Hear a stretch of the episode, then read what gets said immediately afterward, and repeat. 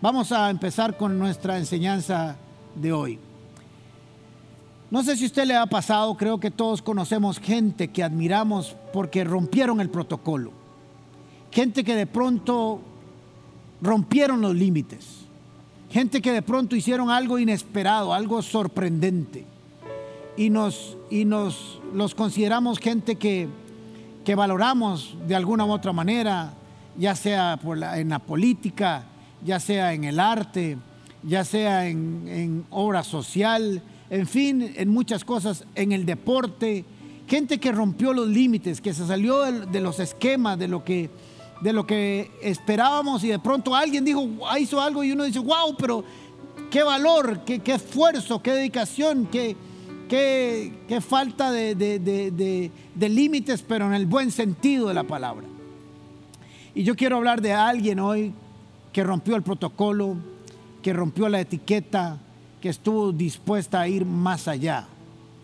Y creo que cada uno de nosotros tiene que estar dispuesto de alguna manera siempre a ir un poco más allá.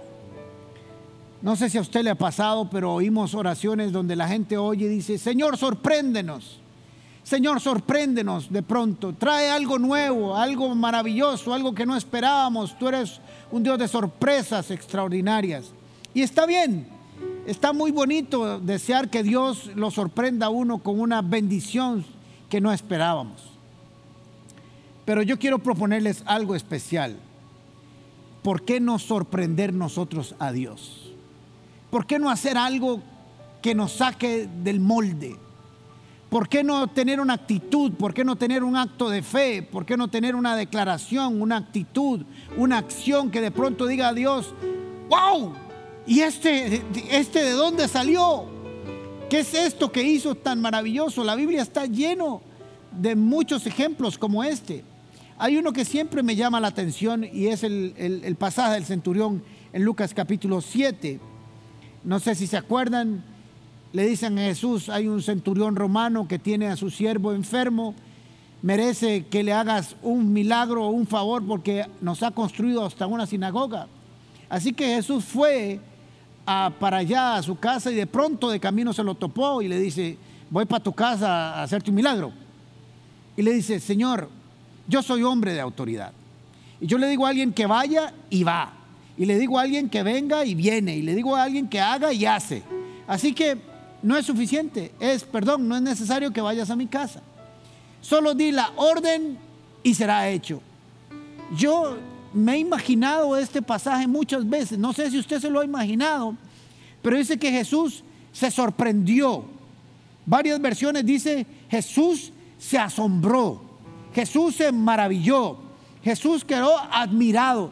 Y me pregunto yo, si uno tuviera la capacidad o tiene la capacidad del ser humano de sorprender, de maravillar a Dios, de, que, de admirarlo, pues sí, la Biblia dice que sí. Y que yo me imagino a Jesús oyendo al centurión así, hablando de frente, y le dice, Señor, solo da la palabra y será hecho. Y dice Jesús que se volvió a todo el mundo y le dijo, ¿vieron esto? Yo me imagino que Jesús no se utilizaba este dicho en aquel tiempo, pero dijo, wow, en hebreo, no sé cómo se dirá en hebreo, wash, una vara así debe ser. ¡Wow! ¿Se dieron cuenta lo que hizo este hombre? Se sorprendieron. A mí me sorprendió.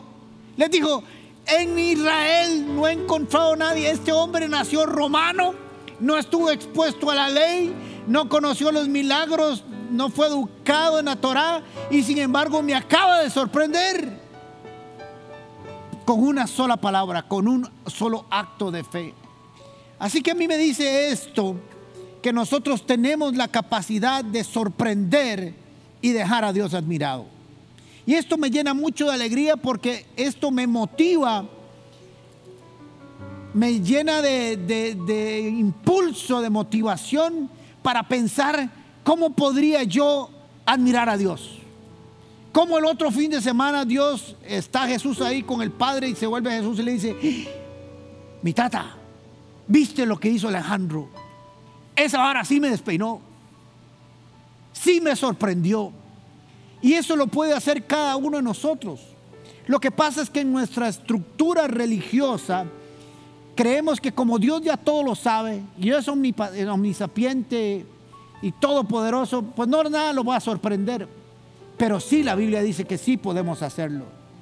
Es posible sorprender a Dios. Y a mí me gustaría motivar a cada uno de los que va a escuchar esta enseñanza. Y yo me estoy motivando. Desde que preparé esta enseñanza, ahora mi mente anda pensando, y esto puede ser peligroso, ¿cómo puedo sorprender a Dios? ¿Cómo puedo hacer un wow de Dios? Y quiero que cada uno de ustedes después de esta enseñanza comience a pensar, pero no como una estructura religiosa, no como algo que yo los motivé, sino que salga de su corazón, llenarnos de fe, de amor, de adoración, mover nuestro corazón hacia Dios y sorprenderlo. Voy a leer Juan capítulo 12, muchos de ustedes conocen este pasaje. Seis días antes de la Pascua llegó Jesús a Betania, donde vivía Lázaro, a quien Jesús había resucitado. Allí se dio una cena en honor a Jesús. Marta servía, Lázaro era uno de los que estaban en la mesa con él. María tomó entonces como medio litro de nardo puro, que era un perfume muy caro, y lo derramó sobre los pies de Jesús, secándolo luego con sus cabellos. Y la casa se llenó de la fragancia del perfume. Esta parte final, y se llenó de la fragancia del perfume, no sé, me produce algo impresionante dentro de mí. Es, hasta me toca el corazón. Judas Iscariote, que era uno de los discípulos y que más tarde lo traicionaría, objetó. ¿Por qué no se vendió este perfume que vale muchísimo dinero para dárselo a los pobres? Digo esto no porque le interesara a los pobres, sino porque era un ladrón y como tenía a su cargo la bolsa de dinero, acostumbraba a robarse lo que echaban en ella. Pero miren qué interesante porque Jesús sale en defensa de María. Déjala, le dice, déjala en paz, respondió Jesús. Ella ha estado guardando este perfume para el día de mi sepultura. Faltaban seis días para que Jesús fuera crucificado. A los pobres siempre los tendrán con ustedes, pero a mí no siempre me tendrán. Así que vamos a ubicarnos un poco en el contexto rápidamente. Ahí estaba Simón, el leproso. Ya había sido sanado, pero vean lo que es la vida. Los hombres nos siguen reconociendo por lo que éramos pero era una forma de identificar que Jesús le había hecho un milagro, que Jesús le había sanado. Así que ahí estaba Simón, el leproso, estaba Lázaro, el resucitado, Marta, que siempre estaba breteando día y noche, trabajando, como decimos en Costa Rica, para los que me están oyendo en otros países, y María y otros invitados. La razón de esta cena, dice el texto, está claro, que era honrar a Jesús honrar a Jesús posiblemente por la resurrección de Lázaro. Invitaron a alguien que también había recibido un milagro y estaban honrándolo, estaban agradeciendo a Jesús. Estaban celebrando la sanidad y el milagro que se había llevado en ellos dos. Y está muy lindo el lugar, está hermoso, el ambiente está tranquilo, están cenando, están comiendo bien, Jesús posiblemente está enseñando porque todo el tiempo estaba enseñando. Jesús no perdía el tiempo. Pero de pronto algo va a suceder. Algo va a romper el protocolo. Algo no está presupuestado. Se va a romper hasta la etiqueta, las normas de etiqueta en una cena. Porque se supone que María no podía estar sentado en esa mesa según la costumbre. Así que María va a irrumpir en el escenario de pronto. Nadie lo estaba esperando. Me imagino que ella no dijo, eh, voy a dejar esto aquí para que en medio de la cena se me ocurre que puedo ungir a Jesús. Y va a sorprender a todos. Pero lo más hermoso es que de alguna manera va a sorprender a Jesús. Aquí tenemos varias personas, por lo menos tres tipos de personas que tal vez usted se identifique. Primero tenemos a Marta, que representa a aquellos que están cerca del Señor, pero que se relacionan con Él a través del servicio. Siempre estaba trabajando. En otra ocasión Marta trabajaba y le dijo, Señor, dile a mi hermanilla que por favor deje de estar sentado a los pies tuyos y que se venga a bretear aquí a hacer mucho trabajo, hay mucho que hacer. Y le dice Jesús, tranquila Martita, estás afanada, ella ha escogido la mejor padre, te está aprendiendo. Así que tenemos los Martas hombres y mujeres de Dios que sirven a Dios, pero no están realmente con Él, están en las actividades del servicio. Y es muy bueno servirle a Dios. Es parte del carácter de Jesucristo en nosotros. Pero no nos podemos olvidar que no es solo eso. El Señor espera que tengamos una relación con Él. Hay otros que están ahí. Está Lázaro el resucitado, al que se le hizo un milagro. Está sentado a la mesa. No sé si Lázaro debería estar sirviendo, que fue el que recibió el milagro. Y Marta sentada. Era el que tenía que estar más agradecido de todos, pero digamos que en la costumbre él estaba sentado ahí disfrutando las enseñanzas de Jesús. También está Lázaro ahí en la mesa y los discípulos. Pero había alguien que no estaba en la mesa. Había alguien que vivía ahí, pero no estaba entre los de ese grupo alrededor de Jesús. Y es María, la cual va a demostrar una actitud totalmente diferente a los demás. Va a romper el esquema de lo que era políticamente correcto. Y es que me preocupa que nosotros los cristianos que se supone, no se supone, es una realidad, pero estoy dándolo en el contexto de la sociedad, que se supone que conocemos la verdad, que conocemos a Jesús, que conocemos las escrituras, somos políticamente correctos por lo general. Es que es una fiesta y no se ora. Es una fiesta y no hay que leer la Biblia.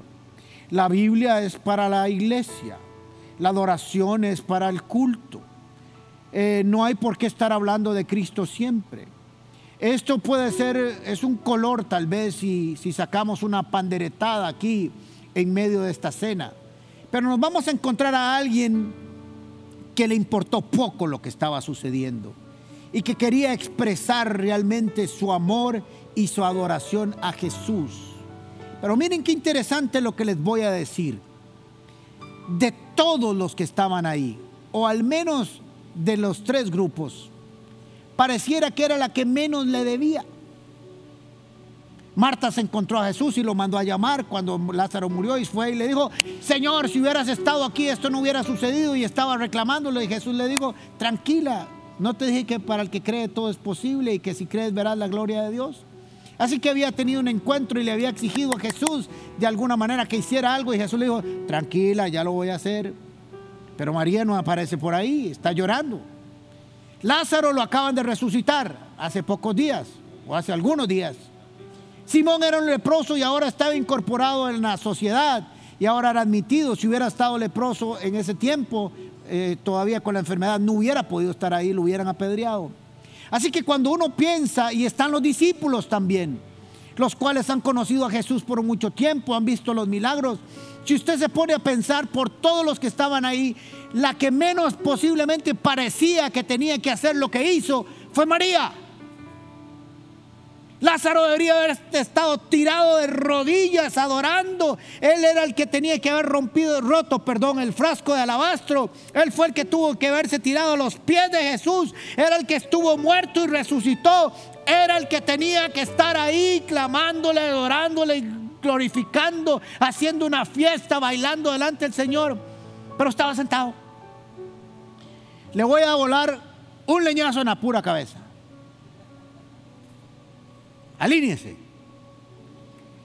Algunos de ustedes están esperando que Dios les haga un milagro para amarlo más, pero no es cierto, ningún milagro nos hace amar más a Jesús. Habían dos ahí que no amaban más a Jesús, o al menos eso parece en su acto de adoración que María. La gente dice es que si Dios me hiciera un milagro, ¿Cuántos milagros no hizo Dios en Israel y cada vez que pudo le dieron la vuelta? Los milagros no nos garantizan lealtad y fidelidad, señoras y señores. Si estás esperando un milagro para amar a Dios, estás por el sendero equivocado. Se le ama a Dios cuando se le conoce en la profundidad de quién es Dios y lo que hace, cómo lo hace y desarrolla un amor hacia Él, una gratitud en intimidad. Así es como debe ser.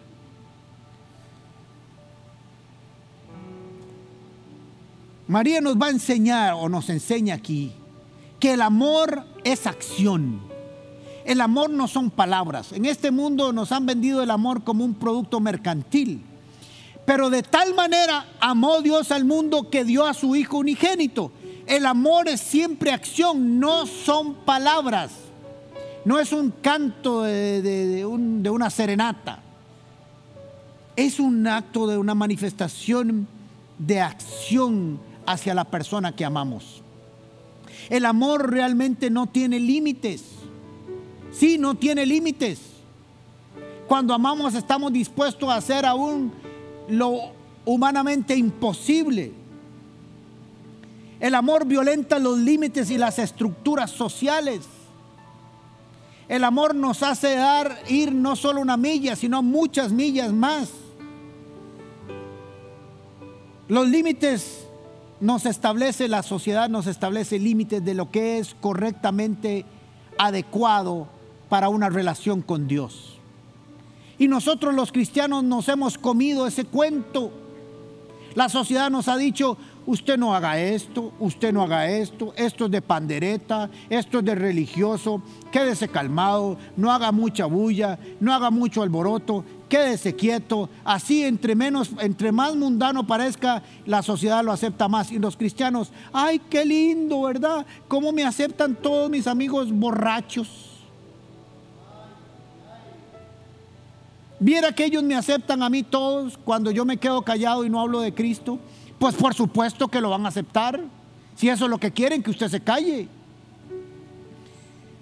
María rompe los protocolos, los esquemas, la etiqueta lo que no estaba muy, buen, muy bien visto.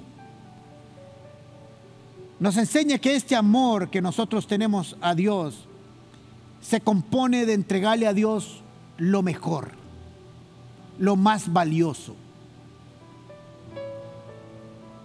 Abraham nos enseñó esto. Cuando Dios le pidió a su hijo, a su único hijo, le dijo, al que yo sé que amas, y fue enfático Dios en decirle, tu único hijo, no solo tu hijo, sino tu único. Y no solo el único, sino a quien amas mucho, tráemelo y me lo das. Y él fue y lo entregó. Eso es amor a Dios. Abraham nos enseñó lo que uno debe estar dispuesto cuando ama y conoce al Dios verdadero. El amor no tiene precio. Parece una, una frase cliché, pero ciertamente el amor no tiene precio tiene precio el amor cuando es hacia Dios. Eso es lo que nos enseña el mundo. Y aún la misma iglesia, muchos cristianos creen que lo bueno es para los hombres y lo malo es para Dios. Cuando alguien ah, eh, dice, mira, vieras qué lindo, un novio o una novia le trajo y le regaló un reloj de mucho dinero o un anillo precioso y todo el mundo dice, ay, qué lindo, cómo lo aman, qué maravilloso. Y viste que el anillo vale 10 mil dólares y todo el mundo, ay, qué belleza, cómo lo aman. Pero viene alguien y da 10 mil colones para el diezmo y la ofrenda y le dicen, estúpido, ¿cómo le estás dando 10 mil colones a Dios? Sorompo. Pero si le da 10 mil dólares a un reloj a la novia, sí es manifestación de amor. Entonces hemos dicho que lo peor para Dios y lo mejor para los hombres. María nos enseña que lo mejor es siempre para Dios. Y si le guste o no a usted que me está escuchando, sí tiene que ver con cosas de gran precio. Ah, no, es que a Dios se le agrada con cualquier cosita. Le voy a decir que ese argumento es falso y se lo voy a destruir ya de una vez. Cuando oramos por provisión de Dios, le decimos al Señor, Señor, bendícenos conforme a tus riquezas en gloria. Tuyo es la tierra y su plenitud, el oro y todo lo que la tierra y el oro y todo lo que hay en él. Bendíceme conforme a tus manos sueltas de misericordia. ¿Por qué no ora así? Señor, con cualquier cosita que me des, yo estoy satisfecho. ¿Va que usted no ora así? ¿Va que usted no ora así? No dice, Señor, el carro, cualquier pipilacha ahí, mientras camine, aunque esté todo estartalado y apenas pase riteve, con eso está bien. Nadie ora así. ¿Por qué piensa usted que cuando le vamos a dar a Dios, y no estoy hablando de dinero, pero también incluye por si acaso, lo mejor estamos pensando en cualquier cosita? Esto es un argumento que no tiene sostenibilidad en el tiempo. El amor es acción y está relacionado con darle lo mejor a Dios. Los grandes hombres y mujeres de la Biblia marcaron una pauta porque le dieron lo mejor que tenían a Dios. Le dieron para empezar su propia vida. Y eso vale mucho. María de pronto dice, y el Espíritu Santo guía a Juan en la hora de escribir la carta. dice que María tomó entonces medio litro. Medio litro de, de este perfume era mucho, era mucho dinero, más o menos serían ahora unos 5 millones y medio de colones. Unos 10 mil dólares, ponga. Mucho. Que era un perfume muy caro. O sea, Juan quiere decirnos, quiere dejarnos claro de que no era cualquier perfume, no era pacholí ese alcohol con unas gotas de, algo ahí que le dé aroma. De arroz, de rosas, un pétalo de rosa y un poco de alcohol y, y póngale. Y, no, no, era un perfume realmente caro, valioso. Y conociendo la estructura de la sociedad en ese tiempo, que una mujer tuviera un perfume de eso era que había ahorrado mucho y realmente estaba dando lo que, todo lo que tenía. Lo derramó a los pies de Jesús, secándolo luego con sus cabellos. Nos dice que era algo costoso. ¿Por qué el Espíritu Santo quiere dejarnos claro que fue algo que valía mucho? Porque no solamente fue un acto de amor y de adoración, diría yo de pasión, de amor apasionado por Jesús, sino que además este amor tenía un valor y Marta, eh, perdón, y María valoró la gratitud y la adoración. Si iba a hacer algo por Jesús, que fuera claro que era algo bien hecho. Y me encanta cuando dice que era muy valioso, para que todos entendiéramos que no estaba dando cualquier cosita. Me pregunto yo, le pregunto yo a usted y me pregunto a mí mismo, cuando adoramos a Dios, damos lo mejor de nosotros. O siempre es lo que nos sobra. ¿Cuál es el tiempo que usted le da a Dios? El que realmente tiene un precio. El tiempo que tal vez usted pudo haber sido productivo y ganar dinero. O el tiempo en que pudo haber visto su, su deporte preferido. O el tiempo que era para usted para dormir es el, ¿Cuál es el tiempo? Es lo último que le queda si es que le queda tiempo y si no le queda tiempo, pues no hay tiempo para Dios, que se dispere Dios mañana, pero a la mañana siguiente nos levantamos y decimos, Señor, bendíceme, bendice mi trabajo, bendice todo lo que haga, que todo lo que toque en mis manos prospere y que todo lo que toque en mis pies crezca. Oh Señor, pero hoy no hay tiempo, estoy ocupado, no tengo tiempo para vos. Acordate vos de mí y yo sigo mi propio camino. Eso no funciona así, señoras y señores. Esto es un engaño que Satanás nos ha traído. Y decir, no, no se preocupe, Dios se conforma con cualquier cochinada. Y así no funciona.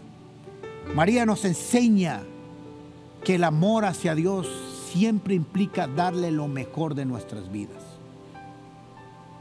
Mi mamá era experta en romper protocolos para Dios.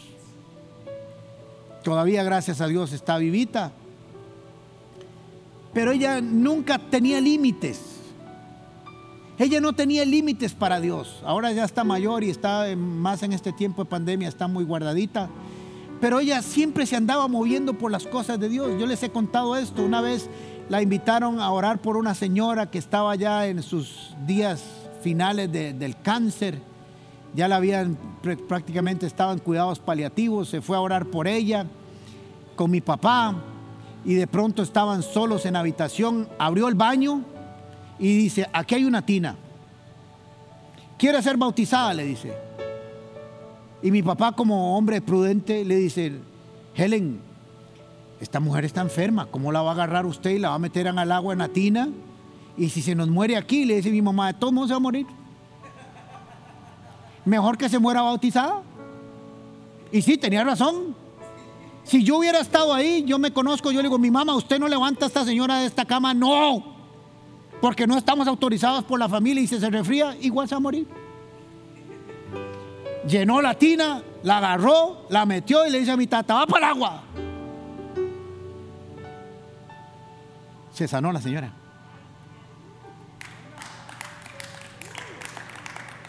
Estuvo dispuesto a romper el protocolo, la etiqueta, lo que era correctamente, políticamente correcto.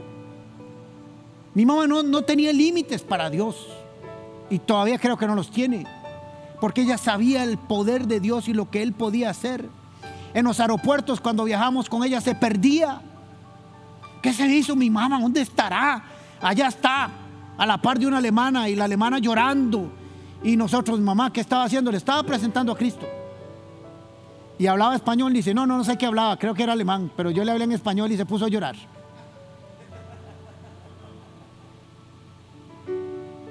Es que siempre andamos midiéndonos para las cosas de Dios. ¿Me entienden lo que estoy diciendo? Siempre estamos poniendo excusas para romper el protocolo. Y es que a Dios se le rompe, se le agrada rompiendo los esquemas sociales también.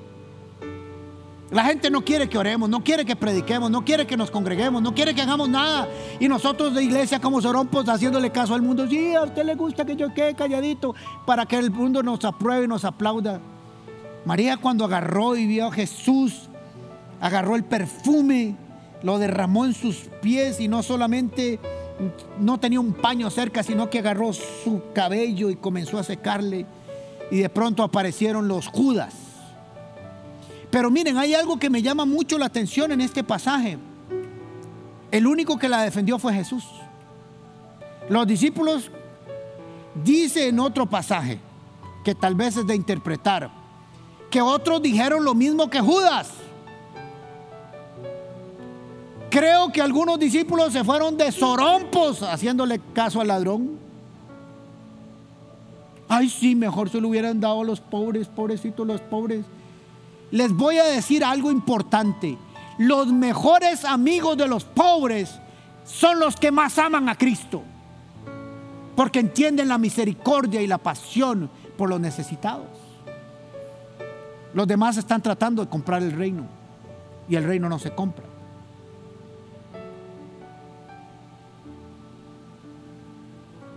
El mundo necesita gente dispuesta como María a darle lo mejor que tengan, dispuestos a romper estructuras sociales. María algo, hizo algo que tal vez en el, en el ambiente social sería inaceptado. Esta no es la misma mujer de otro pasaje de Lucas capítulo 7. Son dos pasajes diferentes. La otra era una mujer pecadora, esta no. La otra estaban en, la casa de Simón el fariseo. En, el otro caso era al principio del ministerio, este caso es al final del ministerio y otros factores. Así que son dos cosas diferentes. Pero miren qué interesante lo que dicen, lo que dice al menos Judas. Dice, qué desperdicio lo que se acaba de hacer en esta sala. ¿Cuántos cristianos, y ni para qué pensar del mundo, cuántos cristianos piensan que cuando se recoge aquí la ofrenda o cuando se recogía y que venía la gente aquí adelante y venían con sus diezmos y algunos se quedaban sentados, no quiero juzgarlos, no quiero decir porque algunos los daban como ahora vía electrónica, pensaban que los demás estaban haciendo un desperdicio. Usted sabe que un desperdicio es cuando usted da más de lo que tiene que dar. Si usted tiene que pagar algo, 5 mil colones, y da 10, los 10 son desperdicio porque valía 5. Es como, ¿para qué dieron tanto? Con poco hubiera sido suficiente. ¿Qué desperdicio? Dijo los que estaban ahí. Pregunto yo, para ellos un desperdicio, pero para Jesús un acto de adoración impresionante. Y les voy a decir por qué es impresionante. Porque Jesús dijo de María lo siguiente. Donde quiera que se predique este evangelio, esta mujer será recordada. ¡Wow! Oigan lo que dijo Jesús. Oigan lo que dijo Jesús. El resto de la historia de la humanidad, cielo y tierra pasarán, mas mi palabra no pasará. donde quiera que se predique este evangelio, alguien conocerá lo que esta mujer hizo para la eternidad. ¿Sería eso desperdicio? ¿No fue el perfume mejor utilizado sobre la faz de la tierra? ¿Consideras que tu tiempo para leer la Biblia, que tu tiempo para adorar, que tu tiempo de servicio, que tu tiempo que le das a Dios, que tus ofrendas, que tus diezmos, y no estoy hablando de dinero, ¿consideras que todo es un desperdicio o realmente es lo mejor que estás dispuesto a darle a Dios? Aunque no hayas visto ningún milagro, porque Lázaro y Simón ni siquiera la Coca-Cola que había ahí en la, mesa la derramaron. Ni el agua. La actitud religiosa nos dice que con cualquier cosita Dios está bien. Pero miren qué interesante cuando entramos analizar la vida de David.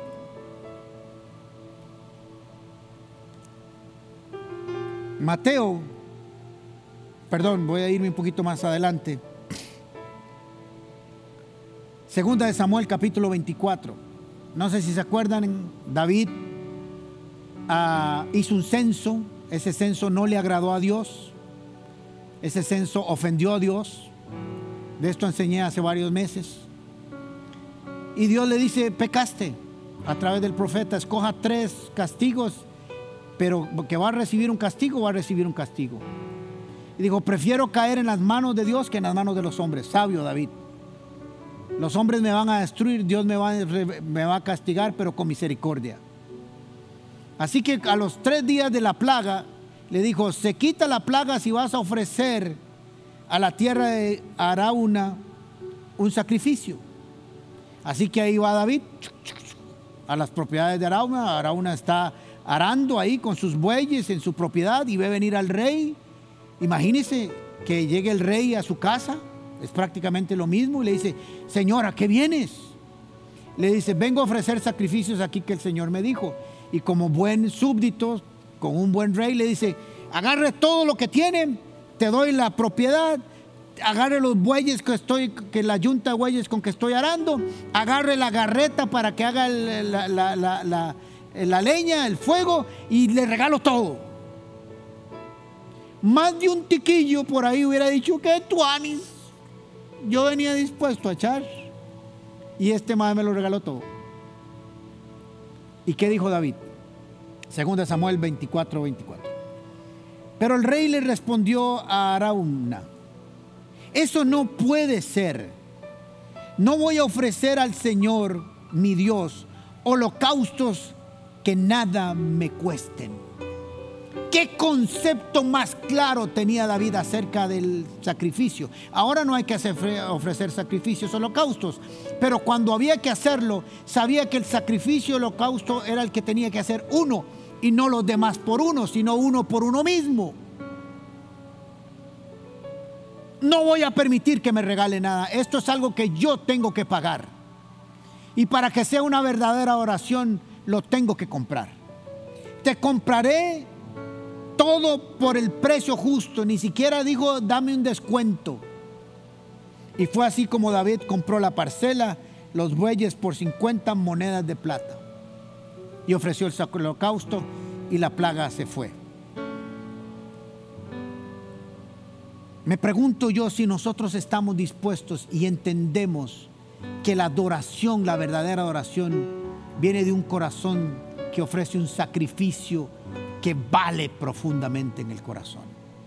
Me pregunto yo si le estamos dando al Señor en la adoración, en nuestro amor, lo mejor que tenemos.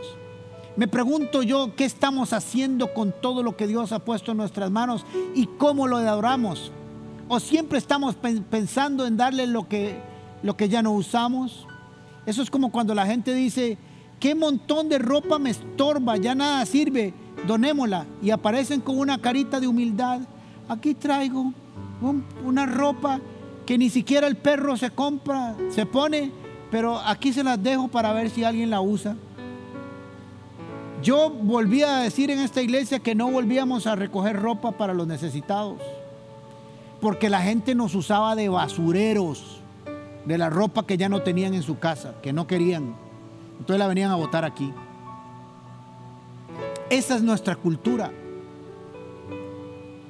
Pero la cultura de Abraham que dio a su hijo, la cultura de David que sabía que tenía que comprar el sacrificio y no podía ser regalado, y la cultura de la manifestación del amor de María es lo que necesita el pueblo de hoy. Los cristianos de hoy tenemos que tener bien claro la forma en que debemos y queremos adorar a Dios.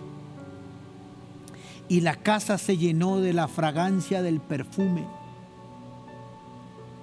Era tanto el perfume, era tan hermoso el perfume, que toda la casa quedó oliendo a eso, a ese aroma de ese perfume extraordinario.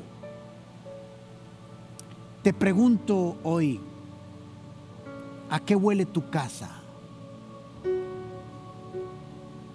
¿A una verdadera adoración? ¿A huele a tu casa a una verdadera oración? ¿A qué huele tu casa? Al amor que se derrama con lágrimas a los pies de Jesús. Porque cuando eso se hace en nuestras casas, nuestras casas huelen a eso. Usted ha llegado a algunas casas donde siente y dice, aquí, aquí vive el Señor.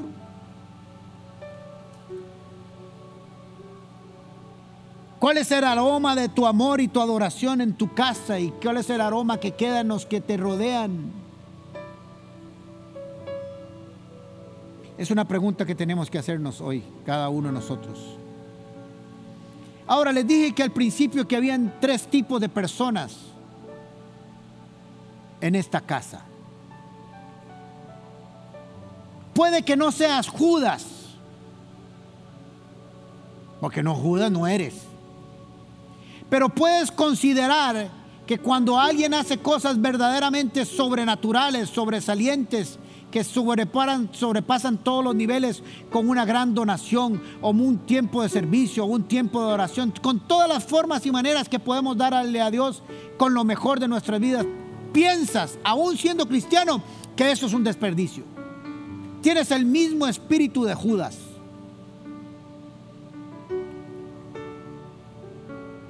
Somos de aquellos que estamos pensando lo que es socialmente correcto para no sobrepasar los límites de nuestra entrega y pasión para con Dios.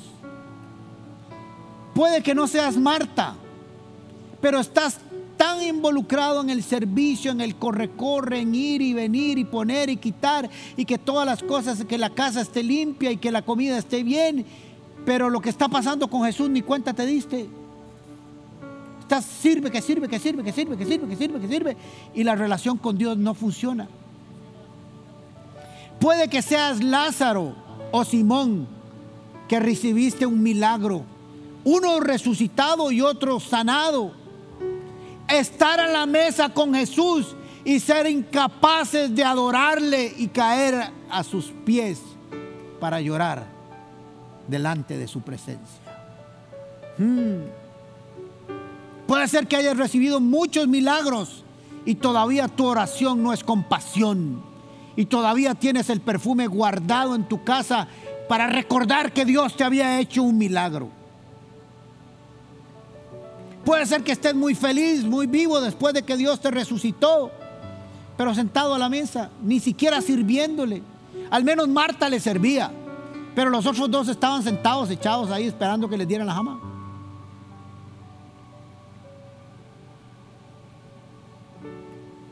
O puedes decidir empezar a ser una María y decidirte adorar a Dios con lo mejor de tu vida cueste lo que cueste. Hmm. Ahí está. Cada uno de nosotros escoge quién quiere ser. El reino de, de, Dios es de los que rompen los protocolos, los esquemas, los límites, que están dispuestos a dar lo mejor, no importa el precio de lo que cueste. Son los que van más allá de la milla no es una milla extra, sino que recorren 20, 50 millas extras para derramarse a los pies de Jesús y agradecerle y adorarle. Son aquellos los de que son como María que consideran que derramar toda su vida y lo mejor que tienes delante del Señor es lo mejor que les ha podido pasar o les puede pasar en su vida. Hoy te pregunto, ¿quién eres? ¿Quién de esos personajes te está realmente representando? Porque si no es María, vas a tener que tomar una decisión hoy mismo y ver cómo has administrado tu relación con Dios, cómo has administrado tu adoración y sobre todo cómo se manifiesta tu amor hacia Dios, porque el amor es acción, no solo palabras. No es poner ahí en tu perfil, ay, amo Jesucito, qué lindo, qué lindo, qué belleza, besitos, besitos para Jesús, manitas, manitas. No, no, es cómo vivimos. ¿Qué estamos haciendo? Y si realmente nuestra vida deja un aroma de adoración, a gratitud y amor donde quiera que vayamos. ¿A dónde está nuestro Paz Music? Para ministrar un momento la música. Porque quiero ministrar un momento en medio de la adoración.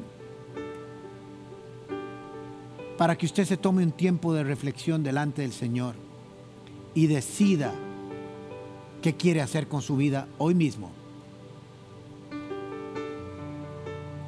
Y si nunca has aceptado a Jesús en tu corazón, si todavía Jesús no vale lo que parece que sí valía o sí sabemos que valía para María, hoy te invito a que abras tu corazón y le digas, Señor, yo vengo a derramar mi vida sobre ti. Sé que tu amor para mí es grande y maravilloso, pero yo quiero aprender a amarte. Hoy abro mi corazón para que entres a mi vida perdones mis pecados, borres mis faltas, escribas mi nombre en el libro de la vida. Porque yo quiero, Señor, vivir a tu lado. Quiero estar en tu presencia siempre. Pero quiero que sepas que yo quiero amarte de manera sobrenatural, según los límites del cielo y no los límites de la tierra. Tómese de ese tiempo. Si puede cerrar sus ojos, ciérrelos. Y de alguna manera, si usted quiere hacerlo, ahí en su casa, imagínese que Jesús está ahí en su oficina, en su casa, está en el lugar donde usted está ahora, escuchando este sermón, esta enseñanza. Rompa el esquema. Si está solo o sola, Tírate al suelo ahora. Comienza a llorar delante del Señor. Tal vez no hay un perfume de nardo en tu casa, pero sí hay un perfume de tus lágrimas de adoración, de tu gratitud, de tu alabanza, de tu adoración. Si estás en familia y está tu esposo, tu esposa, tus hijos y solo usted quiere tirarse al suelo, no importa, hágalas de María, le importó poco lo que pensaran los demás. Derrama tu vida delante del Señor y dile, yo quiero estar en tu presencia, Señor, siempre. Y quiero amarte con todo lo que soy, con todo lo que tengo y con todo lo que puedo tener. Yo quiero sorprenderte, Señor, con manifestaciones de amor en el nombre de Cristo Jesús. En el nombre de Jesús. Amén. Amén. Que el Señor les bendiga, les permita llegar hasta su presencia. Que usted se disponga a sorprender a Dios. Y estoy seguro que si se lo propone, lo vas a hacer. Que el Señor les bendiga y ahorita nos comenzaremos a ver presencialmente en este lugar. Los amamos mucho, un abrazo y que usted pueda derramar su vida delante del Señor. Nos vemos, muchas gracias. Qué bueno que pudimos compartir este rato de servicio juntos, escuchar la palabra del Señor y adorarlo. Pero antes de desconectarse, si usted está con nosotros por primera vez o ha decidido aceptar a Jesús en su corazón y empezar a vivir una vida como María, tenemos un link donde usted puede ingresar y la vamos a estar esperando. Servidores de la Como van a estar esperándolo a usted para conocerlo, para darle información de la cómo y para ver cómo podemos servirle. Por favor, no deje de aprovechar este, este rato. Es un rato especial donde nos dedicamos a las personas que están por primera vez y las que han decidido acercarse a Jesús. Así es, y se acaba esto, ¿verdad? Nos despedimos de ustedes, los queremos mucho. Recuerden estar atentos a nuestras redes sociales, tenemos un app, aprovechelo también. Y bueno, doña Flora, nos despedimos de la Comu. Nos vemos el próximo fin de semana, bendiciones, los amamos. Hasta luego. Chao. Chao. Dios.